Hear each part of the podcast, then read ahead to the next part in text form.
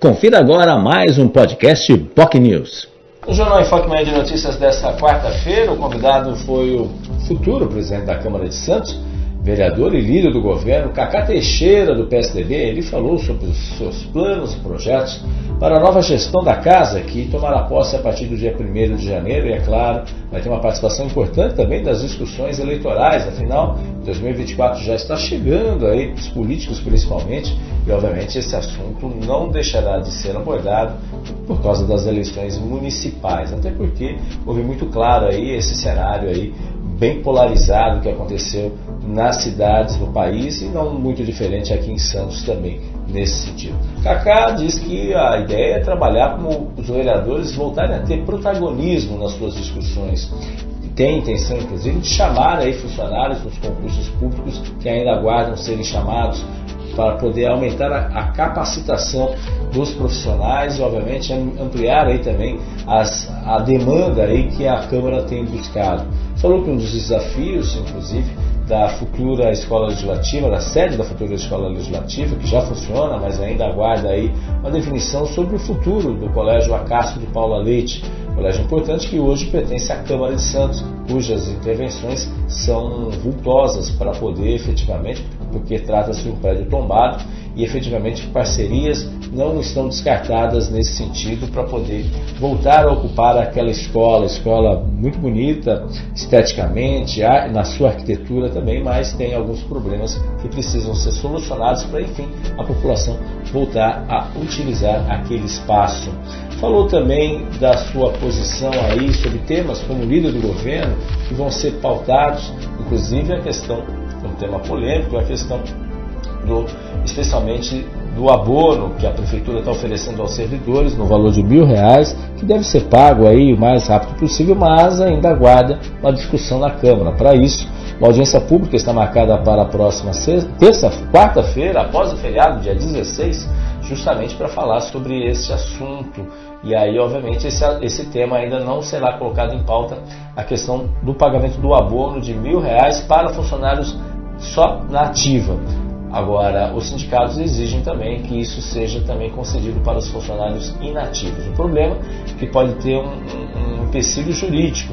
Está sendo a Procuradoria Geral do Município está analisando se a prefeitura pode pagar essa, esse valor aí de abono para também os inativos ou o próprio fundo de previdência, o IPESP né, o IPREV, o IPREV pode ou não pagar esse valor aí para os inativos. Essa é uma pendência e, é claro, o IPREV tem suas limitações financeiras aí nesse sentido. Cacá também falou sobre o que espera da TV Legislativa, que a ideia é ampliar ainda a necessidade de divulgação do trabalho dos vereadores, ampliar também, inclusive, ampliando para a rádio e outros veículos de comunicação, justamente para mostrar o trabalho que tem sido desenvolvido pelos 21 vereadores da Câmara de Santos. Afinal, a comunicação é fundamental e a Câmara de Santos é a única da Baixada Santista que tem duas sessões semanais. A produtividade é elevada, conforme ressalta o próprio Cacá Teixeira. Uh, o vereador também falou sobre o futuro do PSDB, afinal, ele é um dos praticamente fundadores do partido, nunca saiu da legenda e, obviamente, com essa eleição mostrou aí a sua, apesar de três estados passarem a ser governados pelo PSDB a partir de 2023, houve uma redução significativa da bancada e da representatividade do PSDB em âmbito nacional. Isso obviamente preocupa. Destacou, inclusive, enfatizou que o ex-prefeito de Santos, Paulo Alexandre Barbosa, vai acabar se tornando uma das maiores lideranças do PSDB do país em razão da sua elevada votação. Foi mais votado no país pelo PSDB. E sim, isso é um, é, ultrapassando nomes como Aécio Neves, que foi candidato à presidência da República, inclusive, em 2014, e o próprio José Serra, outro candidato à presidência da República também no passado. E, ó, claro, Paulo Alexandre acaba ganhando junto com Eduardo Leite, um, porque foi pela primeira vez o primeiro governador reeleito, né, reeleito no Rio Grande do Sul, passa a ser aí, tem um, tem um destaque importante dentro do cenário e espera aí que tudo possa acontecer.